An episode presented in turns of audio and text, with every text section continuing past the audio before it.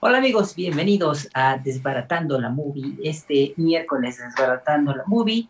Y el día de hoy, como todos los anteriores días, me encuentro con el experto de expertos eh, y mi amigo Benja. ¿Qué tal? ¿Cómo están? Déjame pongo mis lentes de experto para así ser el experto. Maravilloso. Adelante, por favor. Ahora, ahora ya soy experto.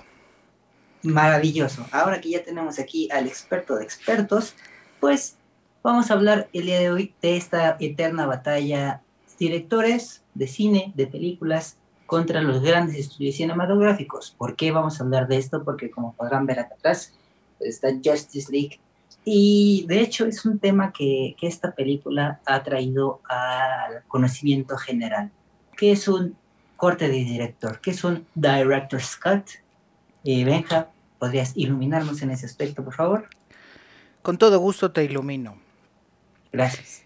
Eh, bueno, realmente hay una cosa ahí muy fea que pasa en el cine y en general en los medios de audiovisual, que es que cuando se trabaja una pieza, sobre todo ya grandes para cine o algo así, pues tenemos básicamente los editores, los jefes de edición, los directores y, eh, y tenemos el producto, los productores ejecutivos, ¿no? El, el que pone el dinero, pues, el productor ejecutivo.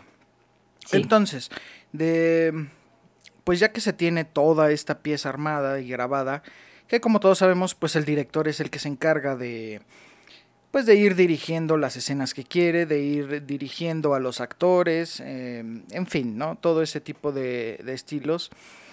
Llega una parte en la postproducción donde eh, se sientan pues ya los, las grandes cabezas del proyecto con un editor máster y se sientan a armar un, un, último corte, el corte final que es el que va a salir a pantalla y todo. Ahora, aquí tenemos un corte que es el corte del director, que es cuando el director está sentado con el jefe de edición o con el editor y le está diciendo, ah, quiero esta escena y eh, no, esta escena, ¿sabes qué? No me gustó, córtala un poquito Aquí se agrega esta otra escena y todo eso. Pero ese corte es muy raro que lo lleguemos a ver ya en pantalla o ya en medios de distribución. Es muy raro que lo lleguemos a ver. Porque el corte que vamos a ver casi siempre es el corte del de productor ejecutivo, de la, pues de la gente que pone la lana.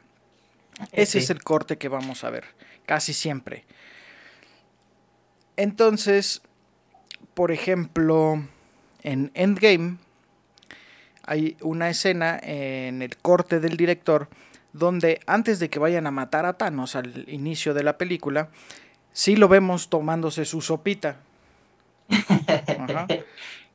Pero en el corte de pues de productor de ejecutivo no vemos ese corte, no vemos esa escena. Y es básicamente eso, no es en nada del otro mundo, simplemente es una edición diferente. Es una edición que la vemos con el director y una edición que la, que la decide más bien el director y la otra escena, la otra...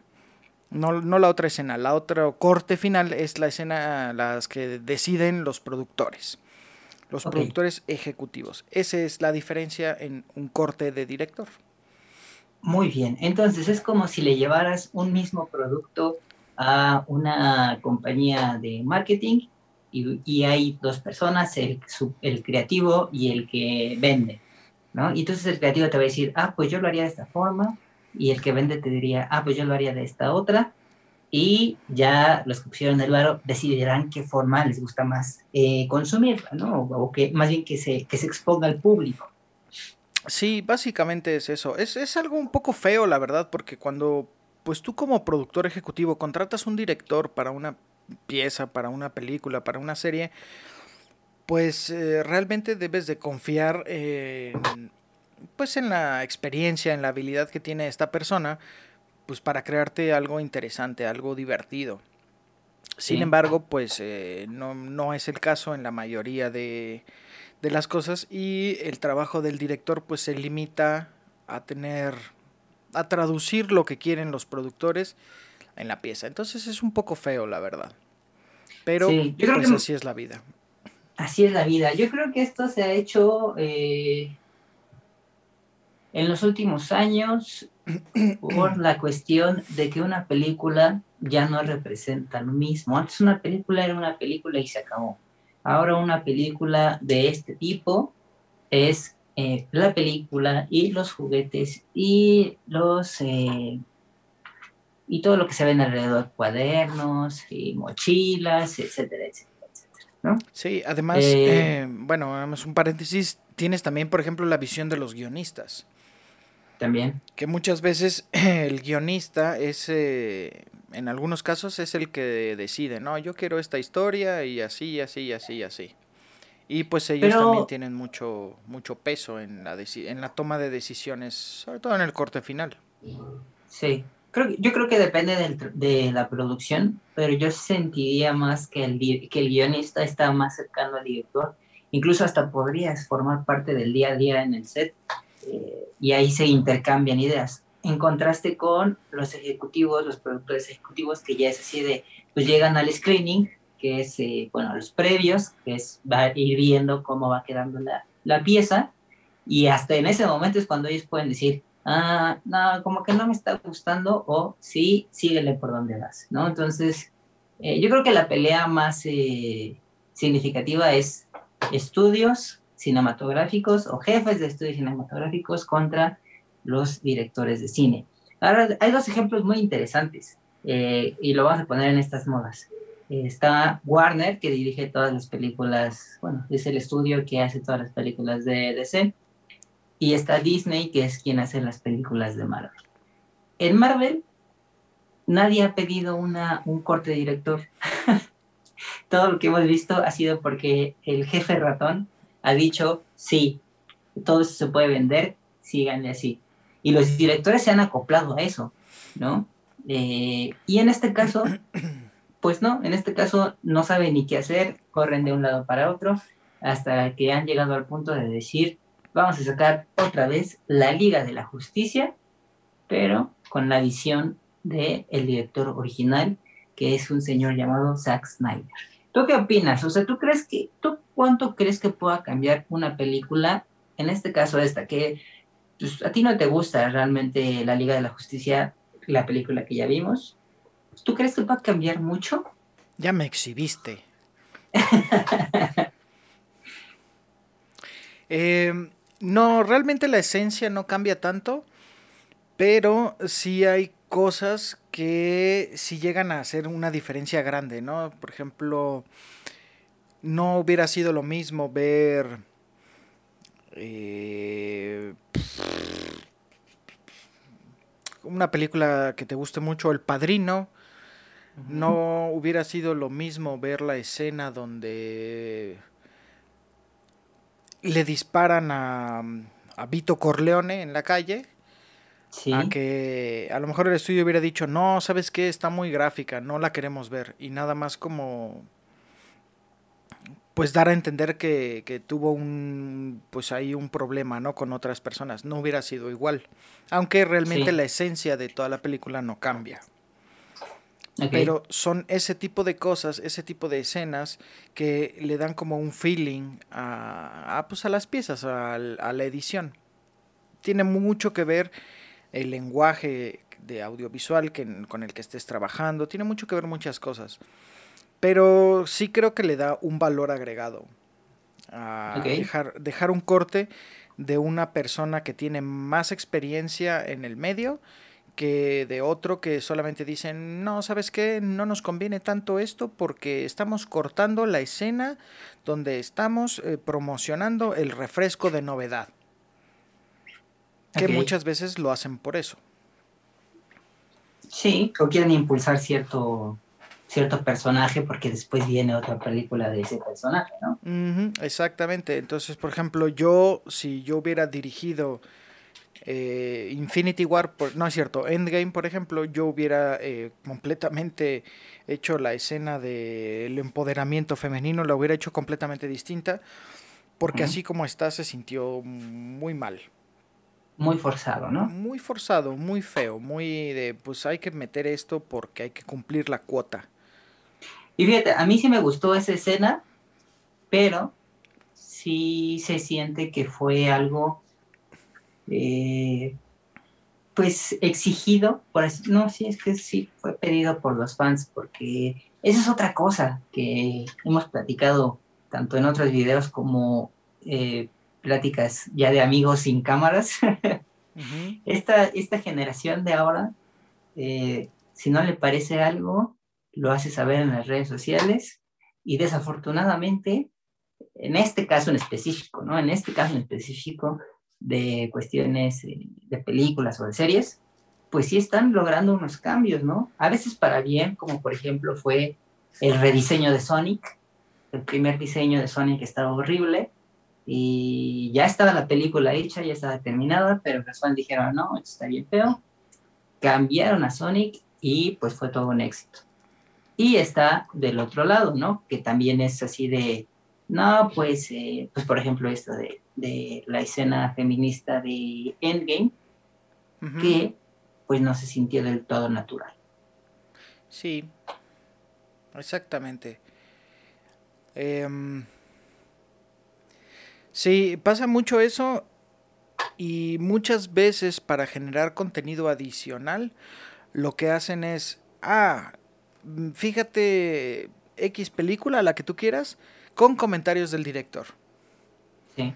¿No? Entonces muchas veces lo usan como pues igual para agregar contenido extra, pero pues realmente no, no le dan el peso que debería de tener un personaje. Que también hay, hay, que, hay muchos directores que de verdad hay cosas que no las deberían de tocar, porque nada más lo echan a perder ¿No? Entonces ahí sí, ni corte, ni dirección, ni no deberías tú ni de haberte parado aquí. Yo conozco varios. He trabajado con varios. sí. Eh, está curioso porque yo recuerdo eh, que en la era del DVD, cuando estaba a su, a su máximo, lo ocuparon como una herramienta también para vender películas en DVD que este, decía, el corte del director en la portada, ¿no? Yo decía, a ver, a ver qué tanto va a cambiar. Y pues como dices, la esencia, en esencia, pues todo sigue igual. Son algunas pocas escenas que agregan o que cambian eh, o que alargan un poquito, ¿no? Sí, realmente si te das cuenta y sale una película, después empiezan a salir muchas de, ah, las escenas eliminadas, las escenas eliminadas, las escenas eliminadas de tal película. Esas escenas eliminadas no son baratas de hacer, ¿no? Están producidas, están postproducidas, están trabajadas, están coloreadas, están trabajadas ya. Esas escenas eliminadas muchas veces son las escenas que pertenecen al corte del director. Pero pues deciden no sacarlas y después pues las sacan como un bonus, como un eh, extendido de detrás de cámaras, cosas así. Sí. Lo que demuestra muchas veces que sí es el director. O sea, los estudios tienen que confiar en el director, porque si luego ves escenas eh, eliminadas que dices, ¿y eso por qué no lo dejaron? Estaba bien chido. Exactamente, es eso. Y pues siempre hay motivos ahí Pueden ser medio motivos ocultos, otros no, pero bueno, pues eso es lo que hay. Sí.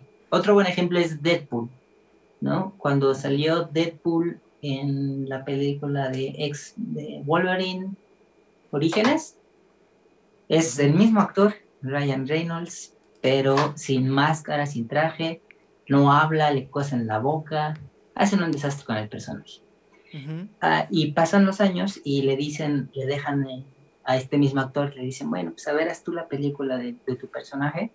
Pues fue todo un éxito, ¿no? Porque pues el señor tenía la cosquilla de hacer la película de su personaje, se puso a hacer su trabajo de investigación y de respetar la esencia del personaje. Y ahorita Deadpool es, yo creo que de los superhéroes favoritos de, de muchas personas. Sí, bueno, es, es, es como algo distinto, pero es lo mismo que pasa. Lo habías mencionado alguna vez. Eh, pues realmente tiene importancia que el director sea fan de lo que está haciendo o no.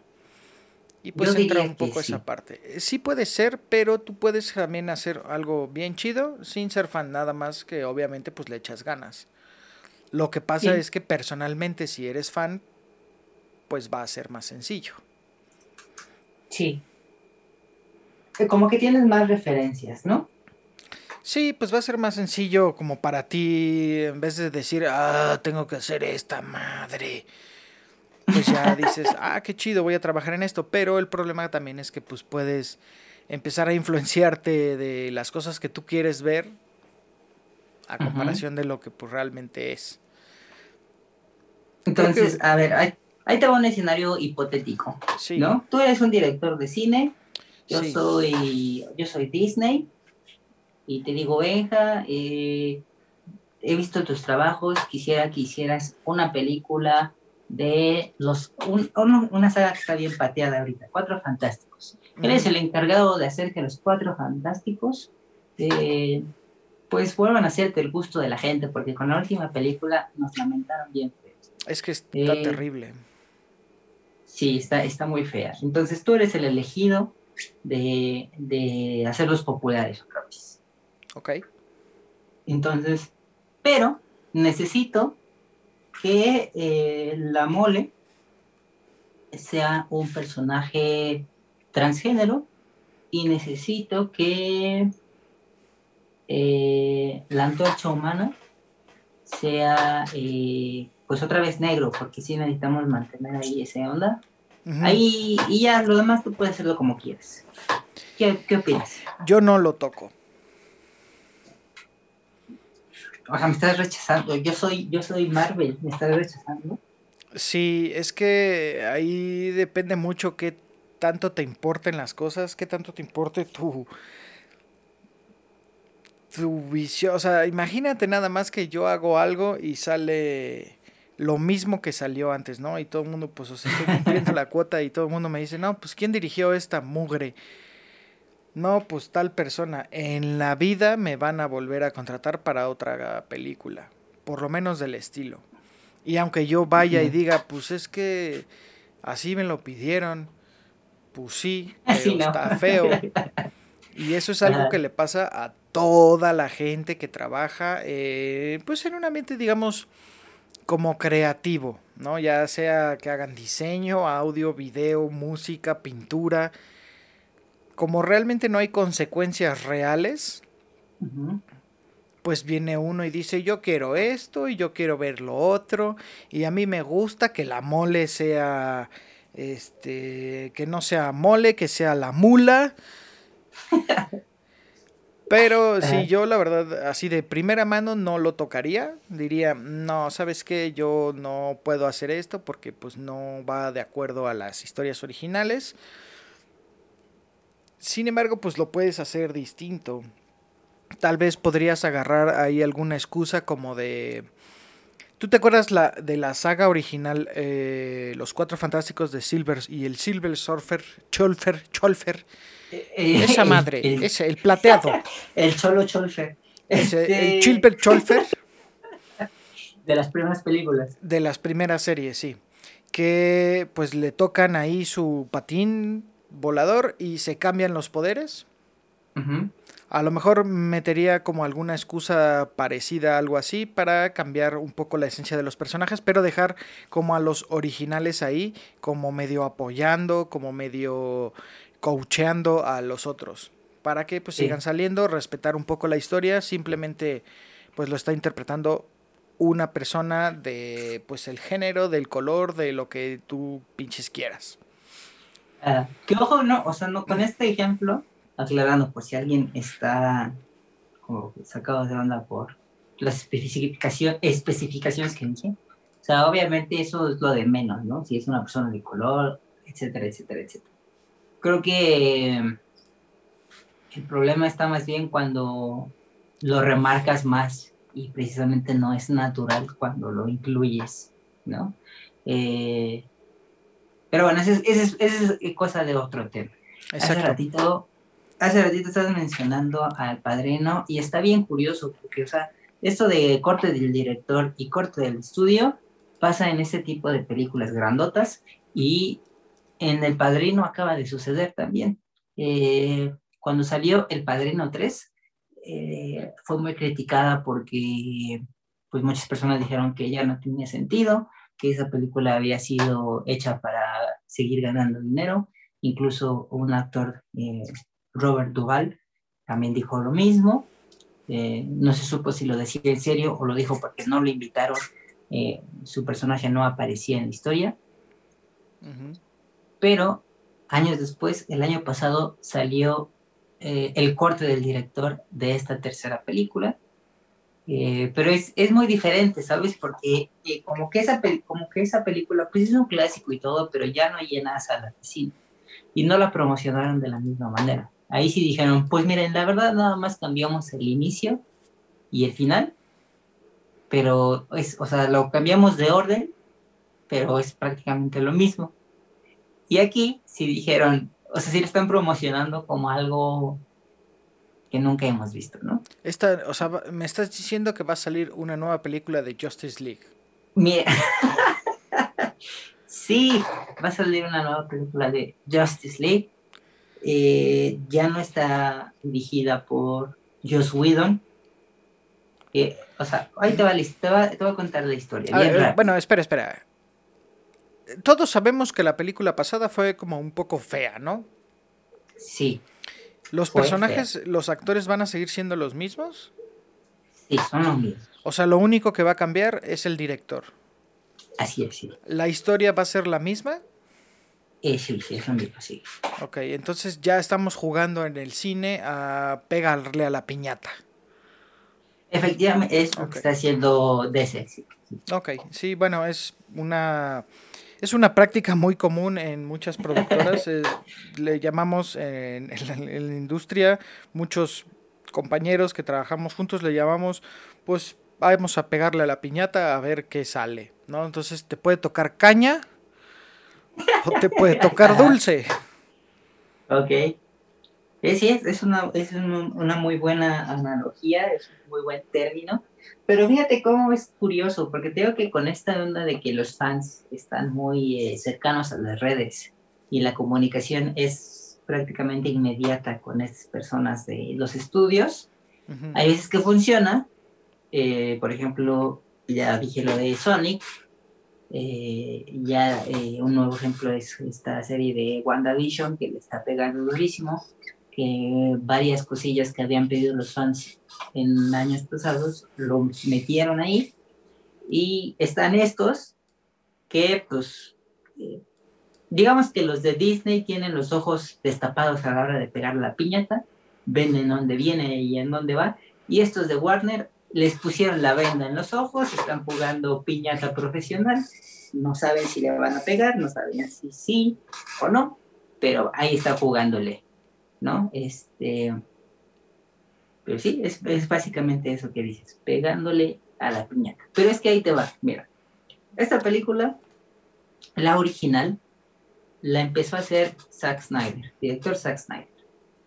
Empezó a tener problemas creativos y después eh, su hija se suicida y decide abandonar la producción porque pues, realmente no tenía cabeza para estar haciendo esto mientras pasaban sus cosas entonces Warner entra a la crisis, empieza a correr en círculos como gallina sin cabeza y llaman a Joss Whedon, quien es quien dirige Avengers. Yo creo que los, los ejecutivos de Warner dijeron, pues ya dirigió una película de un grupo de superhéroes, yo creo que la otra le sale chida también. Y Sasquatch, que sale lo que vimos, una película sin sentido, una película fea, una película que no entiendes a los personajes, porque pues el otro señor sea, o sea, pues ya, ya tenía su proyecto de superhéroes como un rey. Eh, los fans de DC se enojan porque casi casi ponen a este señor Josh Whedon como un este un traidor, es un maldito, es un eh, es un barbaján, cómo se atreve a, tratar así a los superhéroes de DC. Y entonces em, empiezan a exigir que salga el corte de Zack Snyder y años, corte de, años después sale esto, que es una película que va a durar cuatro horas y media. Es una película, una película que va a durar cuatro horas y media y que va a extender eh, pues muchas explicaciones que en la película anterior se queda, la gente se queda así como, bueno, ¿y ese quién es? ¿O por qué está haciendo eso? ¿Cómo ves? Es la historia de, de esta película. Me parece muy estúpido, honestamente. Yo creo que sí lo que hicieron fue, ah, sí, pinches monos quieren el corte completo, pues ahí les van las pinches escenas, edítenlas ustedes como les dé la gana. Y ahí les va. No sé, pues está feo. Hay ciertas partes, fíjate que cuando tú eres, eh, cuando tú te conviertes en el director, no en un director de cine, porque hay muchos directores de especializados en cine, otros especializados en tele, en cualquier cosa. Pero cuando te vuelves el director, es que tú ves una película o algo y dices, oye, esto tiene como mucha onda medio de, tal persona. Y en estos casos no está pasando nada de eso. En ninguna de estas nuevas películas. No es porque los directores sean malos sino porque pues es le están dando más peso a las historias, al guion, a este tipo de comentarios que dice la gente que pues la gente habla muchas cosas y la verdad es que la mayoría de las cosas que hablan pues las hablan porque no tienen otra cosa que hacer. Esto está feo. En el cómic, ¿eh? en el cómic, Thanos es verde, es más verde. El color morado no está correcto. Y eso es como se extendido hacia el infinito. Entonces tampoco creo que deba de recaer eh, todo el peso en una sola persona o en un pequeño grupo de personas, pero si escoges a las personas correctas, lo que vas a tener es un resultado donde la mayoría van a estar a gusto, eh, unos contentos, otros van a estar a gusto y siempre va a haber unos que no les guste porque pues es lo que del, es la energía vital que chupa la gente en esta época para mantenerse joven. ¿no? Estarse quejando y estar fastidiando y estarse quejando. Exactamente, ah. pero si escoges cuidadosamente a las personas, pues vas a tener un resultado mejor, ¿no? Echarle un poquito más de ganas y creo que eso es lo que puede pasar. O sea, aventarte una película de cuatro horas porque pues es, eso no tiene ningún sentido, es, es completamente ridículo. A lo mejor hay fans que sí, yo no he podido ver, creo que de, de, de DC ninguna película completa porque son aburridas, son aburridonas, o sea, son más lentas. O sea, completa me refiero así de me siento y la veo completita, ¿no? Sino que más bien me levanto, de repente a lo mejor agarro algo de beber, le pongo pausa, me siento, la, le sigo otro cachito. Y no va a ser el caso definitivamente con esta película, porque pues no va a tener mucho sentido para mí. Sí. De hecho, hoy anunciaron que esta película, aunque es una película completita de cuatro horas y media, eh, la van a dividir en seis capítulos. Eh, que ojo, no es como que salga, eh, o sea, que no es como una serie que están llamando películas. Es como, por ejemplo, las películas de Wes Anderson, que es una película de una hora y media, pero dentro de la misma película te salen este, plequitas muy coquetas que dicen capítulo 1 y, y sigue la historia. Es lo mismo aquí, va a ser, son seis capítulos, que yo creo que lo hacen para precisamente gente como tú, espectadores como tú, que dicen, yo ni loco me voy a, sentar cuatro horas y media a ver esta cosa, eh, veo hoy un capítulo y cuando me aparezca el capítulo 2, la quito y mañana la veo, ¿no? Que no está mal, pero en ese caso, pues hubieran, la hubieran hecho serie. Pues no sé, yo creo que en vez de hacer todo ahí, aventarle todo al, al demonio, pues realmente hubieran puesto una película buena, dos horas y media si quieres, pero con las escenas chidas. No tienes mucho sentido de ver 10 minutos. Y eso es un lenguaje que se ocupa mucho en cine, mucho, mucho, mucho en cine. Que tienes 10 minutos de algo que está pasando y lo estás viendo, pero realmente no está pasando nada. ¿No? Por ejemplo, tienes 10 minutos viendo cómo Em, Imagínate eh, Iron Man 1, que ves, que en vez de que la escena de la cueva dure, no sé cuánto dura, dura como 5 minutos, ¿no? Un poco más de 5 minutos el escape de Iron Man. Sí. Sí, como 2 minutos dura. Pues fíjate, en lugar de que durara 2 minutos, que durara 7. es, estamos viendo exactamente lo mismo, pero diferente. Entonces, en vez de caminar tantito y pegarle a algo, pues vamos a ver que camina más, a lo mejor pelea con algunos otros monos, hace cosas más así, pero pues ya no tiene ningún sentido. Y lo hacen mucho en el cine. Es un, es un tipo de toma que cuando la utilizas correctamente se llama una elipsis de tiempo. Y pues la suelen alargarlas mucho en cine porque pues es económico grabar eh, donde ya tienes todo puesto una escena un poquito más larga. O para que también es eh, es como un arma de doble, de doble filo, ¿no? Porque precisamente a lo mejor a ti te sale más barato, pero al espectador le aburre. Eh, también estaba viendo estaba viendo por ahí un tutorial de cine y precisamente explicaba eso, que tú no necesitas poner a una persona comiéndose un pan completo. Porque la gente va a decir, ah, pues ya sí, ya sé, y eventualmente se lo va a acabar y ya sé que le va a dar la última mordida. Entonces nada más pon la última mordida, o pon cuando lo agarran y eh, cuando ya se lo acaba, porque, bueno, ahí explican que el cerebro del, humano, del espectador completa toda la acción. Sí, rellenas esos cachos. Es lo que te digo, es la técnica que se llama elipsis temporal. Y ahí es donde viene eh, mucha de la expertise de los directores y de los editores para editar ese tipo de cosas. Porque ahí yo empiezo a editar y empiezo a poner y digo, esto ya está demasiado largo, esto ya es idiota y yo completamente sé perfecto que se va a comer un pan. Entonces ya no tengo que poner porque se tiene que comer primero la orilla. Entonces ya ese tipo de cosas son las que cambian con el corte del director. ¿no? Que es normalmente un, buen director no necesariamente tiene que ser un buen editor, porque hay muy buenos editores, pero son mm, más operadores. ¿no? Entonces, yo me siento, yo te opero el programa y tú me dices, no, más largo, más corto, aquí que pase esto más rápido. Y hay muchos que se dedican exclusivamente a ser operadores.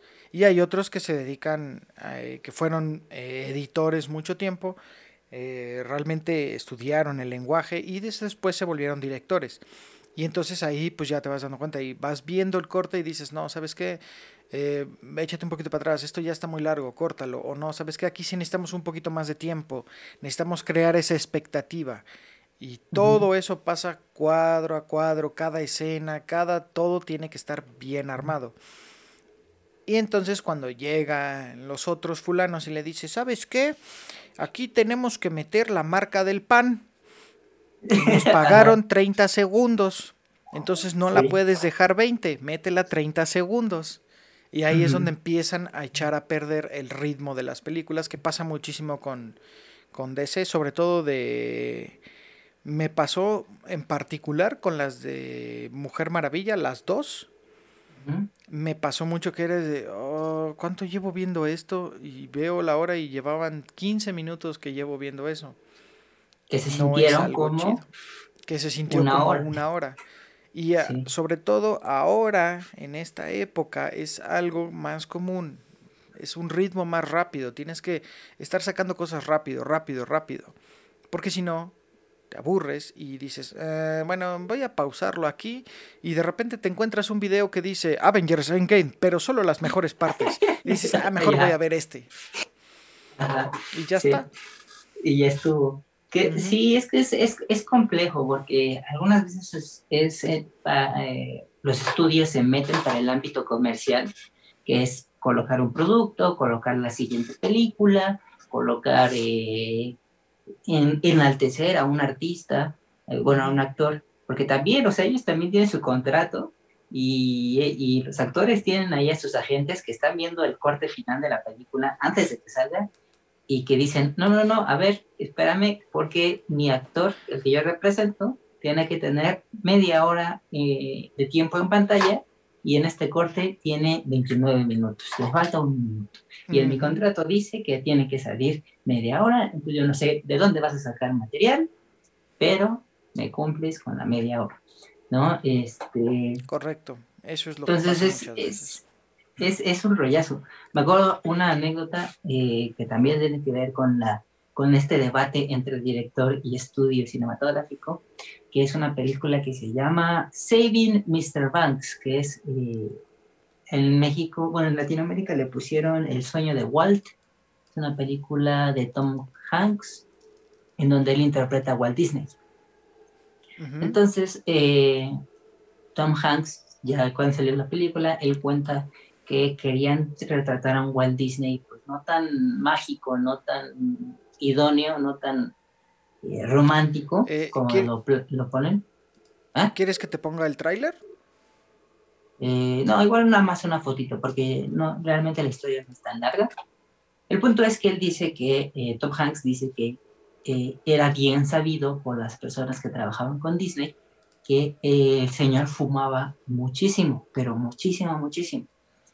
Y que era algo que la gente cercana a él trataba de, este, pues de ocultar porque pues el tabaco obviamente no va eh, con la imagen de Walt Disney ni con sus películas ni nada. Entonces, eh, que no le permitieron al director reflejar, eh, Walt Disney fumando. Ellos de hecho la, habían hecho, en, donde, en donde Tom Hanks estaba con un cigarrillo. Y qué curioso que esté esa escena, porque es, es curioso, es justo esa parte en donde él dice que lo más que le permitieron a, Tom Hanks y al director fue dejar un cigarro prendido en un, este, en su escritorio que se ve por ahí, en un cenicero, ¿no? Entonces, eh, eso a lo mejor, eh, pues no sé, para, para nosotros como personas que realmente no vivimos de hacer películas, pues decimos, ay, pues no es un cigarro, ¿no? Pero las personas que sí se dedican a contar una historia, pues dicen, es que ese escena era importante porque eh, reflejaba más la personalidad de Walt Disney y contribuía a tal cosa. Eh, pero pues ahí el estudio dice, ¿no? ¿Cómo crees, cómo crees que me vas a reflejar a Walt Disney de esa manera? Eh, cámbialo o quítalo. Y ahí ya se vuelve a alterar un producto, pues por el hecho de que el estudio dice, no es eso no me lo vas a poner, ¿no? Bueno, ¿sabes qué eh, pasa? Muchas veces en este tipo de, asuntos no solo es por el estudio o por la... Eh, pues para mantener la imagen de una persona, que muchas veces sí, pero ya independiente del estudio, de la narrativa, de cualquier cosa, tienes las leyes de audiovisual. ¿no? que son leyes eh, específicamente diseñadas para que tú no puedas ah, sacar provecho, por ejemplo, de productos adictivos. Lo hemos visto mucho desde hace un tiempo para acá, entonces eh, hay comerciales, de antes había comerciales de tabaco, antes había comerciales, muchos comerciales de alcohol, y tú me podrás decir, pero oye, mamón, yo sigo viendo comerciales de alcohol y de licores y de esto. Y sí, pero eh, ahora sí que le hicieron como el osito bimbo.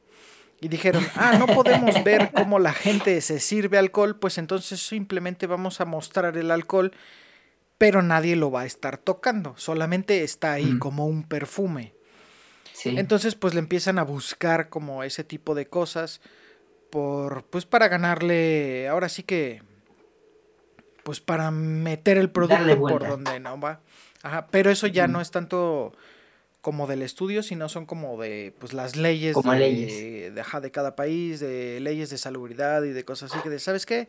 Tú no puedes eh, enseñar cómo en esta película se sube una persona a este avión con un cuchillo mm, en su maleta, porque pues eh, puede dar eh, ideas o ciertas cosas, ¿no? Hay muchas reglas que pues esas las debes de cumplir porque si no, pues simplemente no te dan promoción. A menos que, lo hagas por internet. Bueno. Y mucha gente fue lo que hizo hace mucho tiempo. Hasta que pues entraron las mismas leyes también a internet y entonces ahora ya estás fregado. Sí.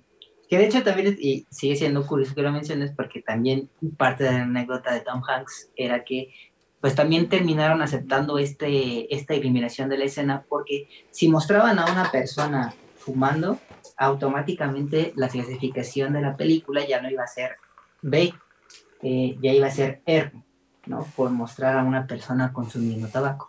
Cosa que pues también al estudiar la afecta dice, es que yo, si yo, me, si yo saco mi película clasificación R, pues entonces ya pierdo mucha, eh, mucho público y yo quiero vender boletos, ¿no? Exacto. Eh, que ahora ya no importa tanto, ¿no?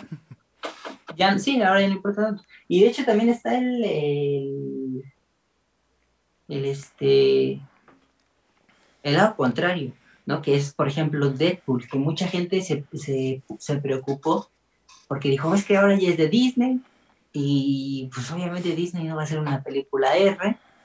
¿Y qué va a pasar? Ahorita ya el, jefe de jefes, el jefazo del mero mero de Marvel Studios dijo, no se preocupen, Deadpool va a ser eh, hasta el momento la única producción, Deadpool 3 va a ser la única producción clasificación R para que sigan manteniendo su esencia. No hay bronca. ¿No? Bueno, Entonces, si no, después la vamos a ver en...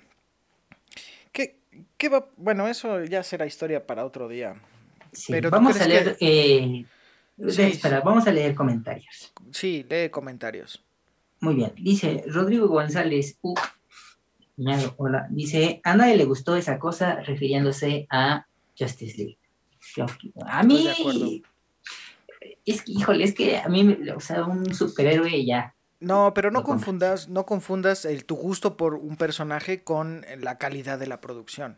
No, no, o sea, yo sé que es fea. Yo sé que es a mí, por ejemplo, el nuevo Jeep. ¿Has visto el nuevo Jeep? Es una, una carriolita espantosa. yo tengo tantas ganas que me guste, porque me gusta la marca, pero esa no me gusta. Exacto, es eso, ¿no? O sea, yo, eh, justo le dijiste las palabras, me quitaste la palabra de la cabeza. Yo quiero que me guste, pero no. Bueno, luego eh, Gabriel García dice lo mismo, a nadie le gusta DC. Eh, Rodrigo vuelve a comentar, eh, extraño el vaquero Malboro. Yo también, yo, yo recuerdo tener ahí por ahí unos 6, 7 años y escuchar en la tele tan, tan, taran, taran, taran, tan, tan, y cruzando un río, ¿no? Eh, Gabriel García vuelve a decir, las películas de Hollywood son productos comerciales, no obras de arte, o es en un mercado, eh, no a la creatividad del director. Híjole, yo tengo ahí una anécdota que sí desmiente esta parte, eh, y es del de, señor Guillermo del Toro, que exactamente es comercial de Malboro. Tan, tan, tan, tan, tan, tan, Bueno, sí, tú, la anécdota de Guillermo del Toro es que él hizo una película que se llama La Cumbre Escarlata. Y el estudio le dijo que lo tenían, la tenían que vender esa película como una película de terror para que vendieran. La película no es de terror, simplemente eh, pues la historia era una historia romántica de época que pues eh, el estudio a la hora de, de aquí, como bien dice Gabriel, este, de querer venderla, eh, pues dijeron, es que la gente te ubica aquí como un director de películas de terror, se va a, eh, a, promocionar de esa manera. Y Guillermo del Toro dijo, no, pues es que pues, no, es de terror. Y ahí tuvieron una, una bronquilla, pero al final terminó saliendo como una película marketeada como si fuera de terror. años después, con la misma productora, el mismo estudio, sacó la forma del agua y ahí ya lo dejaron a él, eh, que, que él dijera lo que era la película, como él quiso eh, promocionarla, como él quisiera venderla y pues, ganó, ganó Oscar, ganó un Oscar como mejor director. Eh, sin mentirle al público de que era una película de terror, sin mentirle al público de que era tal género, simplemente le, le, dieron chance al gordito de salir y decir, mi película es esto, vean, ¿no? Pero, Entonces, fíjate la, la, el tipo del tipo que le dejaron, ¿no? O sea, un, es un tipo que ya tiene su pues su propia esencia, su todo, y aquí es, no, pues tú hazle porque tú ya le sabes, y no otros que nada más llegan. Ahora sí que es el mismo, la, el mismo ejemplo del editor que solamente es operador. Pasa aquí, ah, pues tú eres un director, pues necesito un director que me opere la dirección de esta película, no que me dirija la película. Y es feo porque pues la mayoría van por ahí. Y dicen, sí, yo te hago una mole negra y de que sea de todos los géneros y a mí me da igual. O sea, yo tengo algo que funcione en pantalla, ya si le gusta o no a la gente, eso ya no es mi problema. Sí, eso ya no es mi bronca. Sí, bueno, es que, híjole, también estaba escuchando así varias personas que les gusta opinar y este de casualidad es su luna en la producción de la forma del agua. No entiendo la pregunta de Gabriel. Eh, está su luna en no, no entiendo la pregunta. Pero sí, o sea, también tienes razón. O sea, este, a lo mejor exageré con mi comentario porque, o con mi anécdota, con mi ejemplo, porque pues, no es algo que vivan todos los directores, ¿no? Eh, simplemente es algo que, que, muy pocos directores les dan el chance de, de hacerlo, ¿no? Que ya confían al 100% en ellos y les dan esas libertades. Sí, pues es que un error cuesta muy caro en esos, en esas, este, en esos niveles ya un error, un algo, pues sale, sale muy caro. Sí. Eh, pero bueno, pues vamos sacando las eh, de casualidad. Ah, de casualidad está Solana en la producción de La Forma del Agua. Eh, no recuerdo, la verdad no recuerdo, creo que no. no, creo que no. Eh, la productora es Fox Searchlight y es una productora que se hizo ahí muy, este, muy unida con Guillermo del Toro porque cuenta él que fue eh, de los primeros estudios gringos que lo entendieron y le, deja, y le dieron chance de, de expresar su, su arte. Pero bueno, este, no, ahora no, no estoy seguro. Tendría que checarlo, te la debo.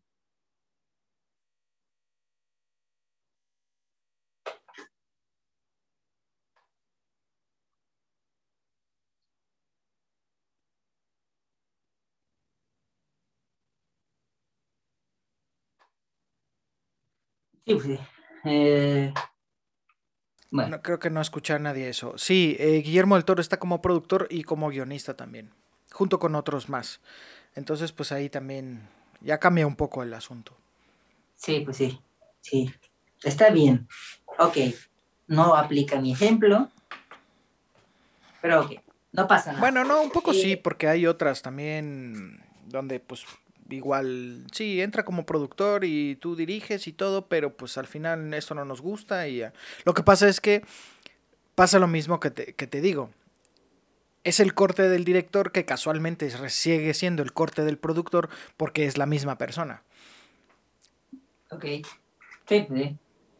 Pero pues sí, sí puede eh, seguir pasando todo eso. Sí. En fin, eh, vamos con las conclusiones. Sí. Eh, ¿Qué opinas tú, Benja? Eh, ¿Quién tiene la razón o quién debería tener la razón en un, producto final de, una película? Eh, quien, la, quien pone la lana y todos los aparatos y quien distribuye o el lado creativo que dice el camino es por aquí.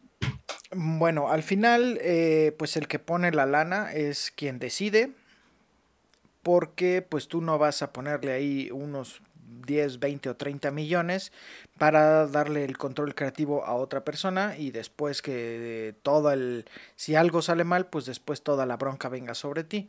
Entonces si ya tú lo decidiste pues que venga la bronca sobre ti. Sin embargo yo lo que haría es escoge bien a tus directores Escoge bien a tus directores y confía en su trabajo. Y trabaja pues ahí de mano a mano. Oye, ¿sabes qué?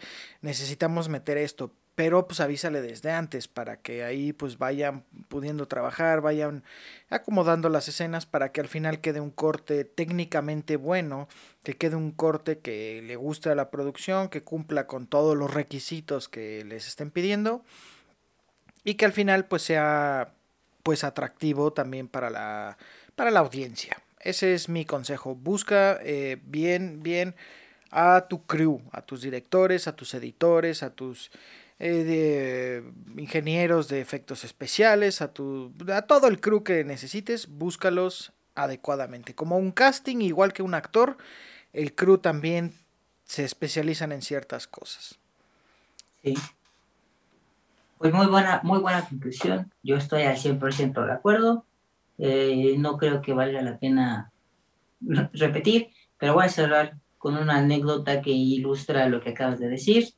Eh, y con la, película que mencionaste hace ratito, la directora de Mujer Maravilla, Patty Jenkins, ella, la película de Mujer Maravilla ya estaba pensada desde hace muchos años antes de que saliera, pero eh, ella la había mandado a llamar Warner, y le dijeron, Patty Jenkins, queremos hacer esta película de Wonder Woman, queremos que sea esta historia como ves. Ella dijo, no, eh, si yo hiciera la película de Wonder Woman, la haría de otra manera y no le hicieron. El proyecto se quedó pausado y años después Warner se acercó con Patty Jenkins y le dijo, eh, ya pensamos lo que, la plática que tuvimos, como que sí nos gusta ese rumbo que quieres tomar, como ves, la armamos o no la armamos, y Patty Jenkins dijo, pues si es como les dije, pues vamos. Y eh, pues la verdad es que Mujer Maravilla, la uno, eh, aburrida o no, a la hora de la taquilla le fue bastante bien. No, no es mala. también le fue que por eso hicieron la dos, ¿no? Sí, no, y, no es mala, a ver, o sea, lo que pasa es que es, lenta, visualmente es muy difícil de ver así de un jalón, al menos para mí, porque pues sí, hay escenas muy, así de, y está bien largo y no está pasando nada, y no está pasando nada, y pues al final tienes la idea de que vas a ver un superhéroe y dices, ah, pues hay golpes y cosas y y poderes sobrenaturales y pues pasa muy poco y dices, pero es eso. De hecho.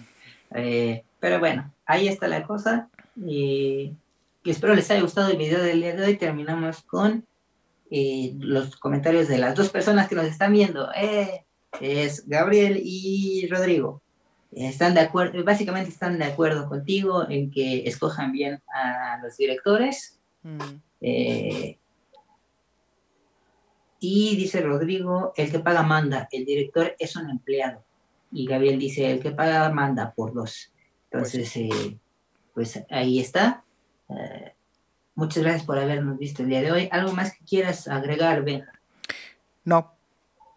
Genial. Eh, por favor, en dónde te pueden encontrar. Aquí, los miércoles. Maravilloso. ¿Y en tus redes sociales? Eh, pues en Instagram me pueden buscar como Bench385. Ahí me pueden eh, buscar y, ya está. O aquí los miércoles, todos los miércoles, excepto los miércoles que tenga trabajo. Eh, hoy tengo trabajo, pero pues lo aplacé. Y pues aquí vamos a estar. Maravilloso. Eh, pues yo soy Uriel y a mí me pueden encontrar también aquí eh, los miércoles o todos los días pueden mandarme un inbox en esta página del cine eh, con dudas relacionadas al cine. No me van a preguntar, por favor, eh, qué se pueden tomar para el coronavirus, que si ya pueden salir en semáforo naranja. Eso no. Con, películas, con preguntas relacionadas al cine, adelante, los inbox o en Instagram como arroba Uriel eso ha sido todo por el día de hoy. Muchas gracias a nuestro experto de expertos, Vea. Chao. Yo les voy a mandar el intro de nuevo y me voy. Push. Three, two,